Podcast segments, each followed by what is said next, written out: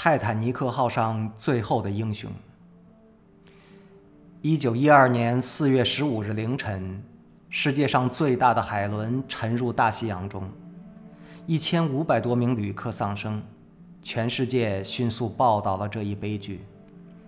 不会沉没的泰坦尼克号沉没了。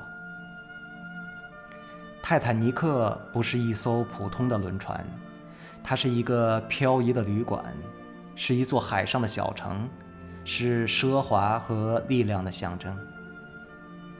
它在英国利物浦起航时，十多万人争相观看。当时只有七岁的伊娃哈特是沉船中的幸存者。他1996年去世前，在接受采访时说：“泰坦尼克号的残骸。”是人类骄傲的纪念碑。泰坦尼克号首次起航去纽约时，人们认为它是永不会沉没的。有人甚至说，上帝也不能使它沉没。宣告上帝不能做什么，是多么可悲啊！当人们登上这艘豪华巨轮时，没有一个人会想到这是他们最后的航行。灾难临到他们的那天早晨，没有一个人料到这是他们在世上的最后一天。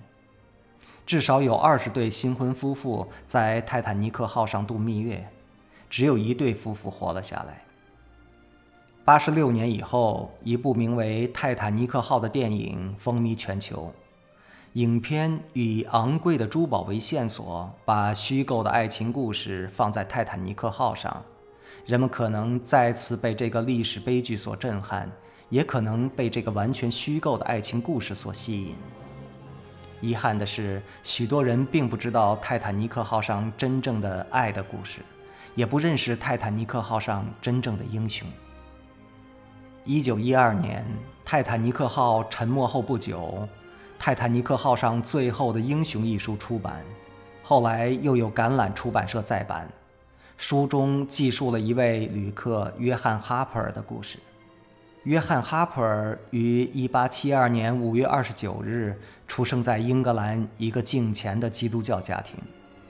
1886年3月最后一个主日，13岁的约翰接受耶稣为自己的救主。17岁时，他便在本地的街头布道。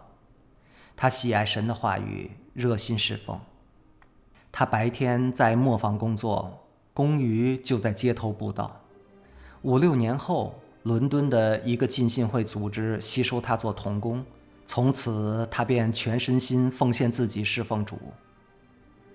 一八九六年九月，他开创了自己的教会，即现在的哈珀尔纪念教会。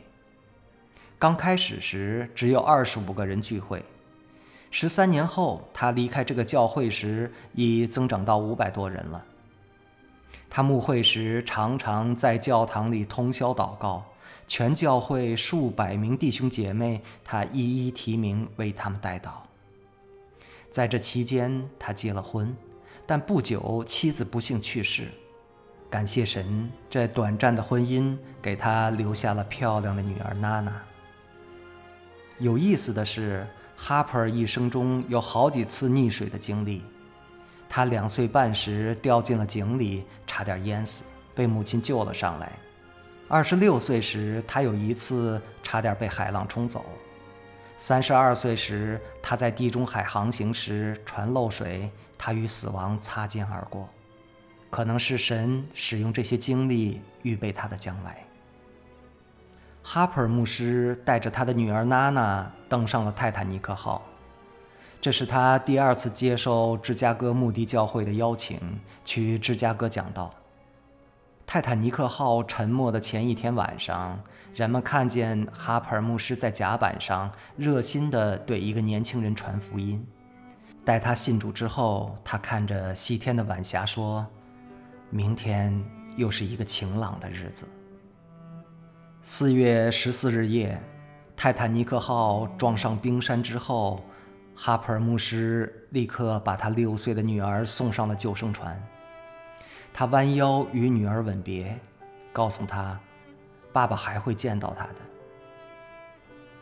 夜空中闪烁的星光映照着他满脸的泪水，伴着甲板上“我愿与主更亲近”的圣乐，他转身回到沉船上那些绝望的人群中去了。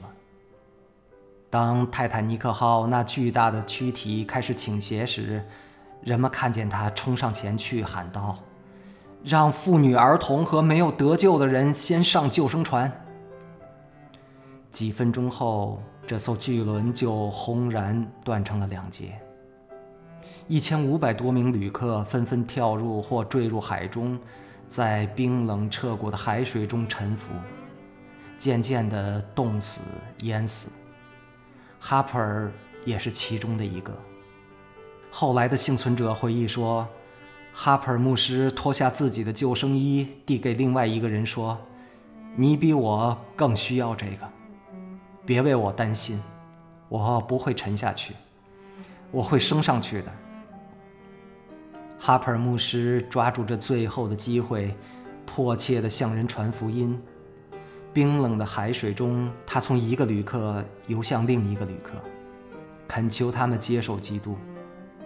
这一千五百二十八名在海水中挣扎的人中，仅有六人获救。其中一个年轻人后来做见证说，哈珀尔牧师在生命的最后时刻，把福音传给了他，带他归向了耶稣。这个年轻人爬上了一块船体的碎片。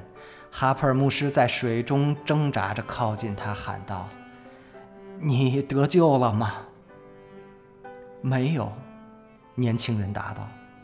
于是哈珀尔牧师大声喊着圣经里的话说：“信靠主耶稣基督，你就必得救。”年轻人没有回答，转眼间他就被海水冲远了。又过了几分钟。水流又把两个人聚集到了一起。哈珀尔牧师再一次问他：“你得救了吗？”答案仍旧是没有。哈珀尔牧师用尽他最后的一口气喊道：“信靠主耶稣基督，你就必得救。”然后他就永远消失在海水中了。四年以后，泰坦尼克号所有的幸存者在加拿大多伦多聚会。这个年轻人流泪做见证，讲述约翰·哈珀牧师如何在自己生命的最后瞬间带领他归向了耶稣。好莱坞记得这个故事吗？当然不会。但那又有什么呢？神的仆人已经完成了他的使命。当灾难来临时，当人们抢着上救生船，当人们只想着救自己的时候，约翰·哈珀牧师为了使更多的人得救，而献出了自己的生命。约翰福音十五章十三节这样写道：“人为朋友舍命，人的爱心没有比这更大的。神的仆人。”就是这样爱人的。